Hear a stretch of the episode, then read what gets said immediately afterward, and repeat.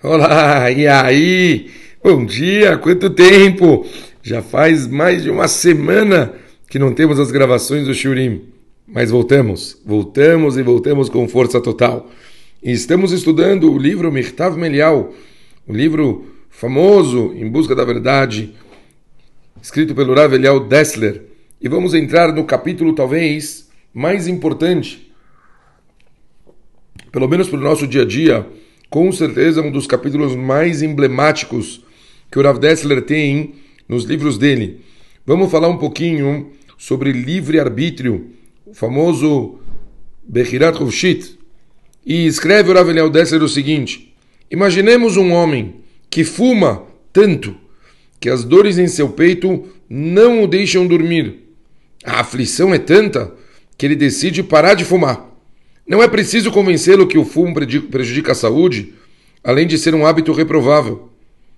Ele já sabe, não quer mais fumar. Ele levanta-se pela manhã, seu vício levanta junto com ele, e ele sente uma vontade e um desejo incontrolável de fumar.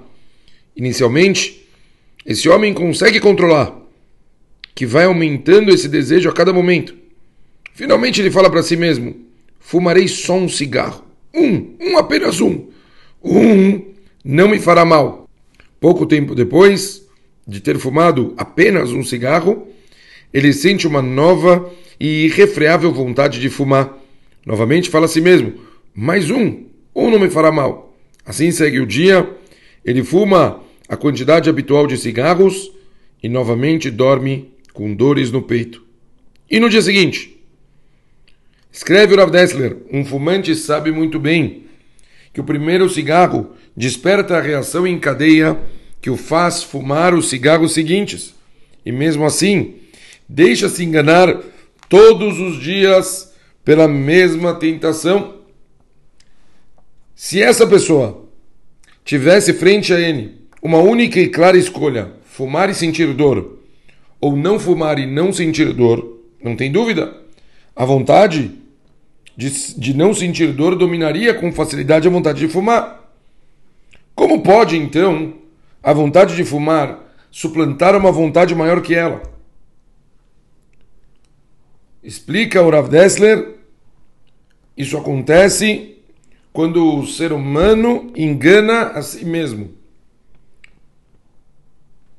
Engana, quer dizer, a pessoa, quando ele cria ele inventa uma desculpa justificável, que ela aparenta ser racional, para dizer eu preciso disso, a partir daí a pessoa ela entra é, num, num novo modus operandi que acaba fazendo com que ela desligue o racional do não fazer e acabe cometendo o engano novamente.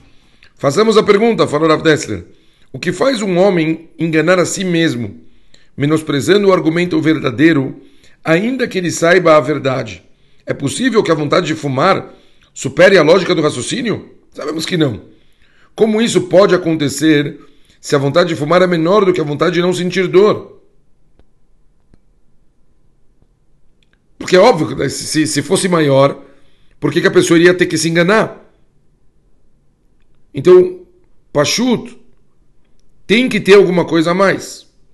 Escreve Rav Dessler, temos que concluir que há algo mais além dessas duas vontades. E esse algo mais é o que influencia a nossa escolha. E esse algo mais não é outra coisa senão a própria pessoa. Somos nós que desviamos o nosso pensamento da decisão correta. Apesar da verdade ser clara e definitiva, somos nós que adotamos os argumentos falsos a fim de encobrir a nossa própria verdade. Duas vontades concorrem dentro do homem, e é ele quem decide, de forma consciente, desprezar as demandas e os argumentos verdadeiros, adotando os argumentos inverossímeis da outra e ajudando o ponto fraco. O que pressiona um homem a agir dessa forma? Não são as vontades, mas ele mesmo. O homem, ele fala. A pessoa podia falar para si mesmo: por que eu estou fingindo? O fingimento não é real. Se eu continuar dessa forma, vou sentir dor hoje à noite. E ainda assim, ele não consegue mudar. Como a gente consegue reverter uma coisa dessas? partir de amanhã, voltamos ao assunto e vamos ver isso com calma. Mas lembrem-se, não dá para jogar a culpa nos outros dos erros que nós cometemos. O ser humano é ele que faz para si mesmo os próprios enganos, os próprios equívocos. Um abraço grande e a gente volta amanhã. Valeu, pessoal. Um beijo.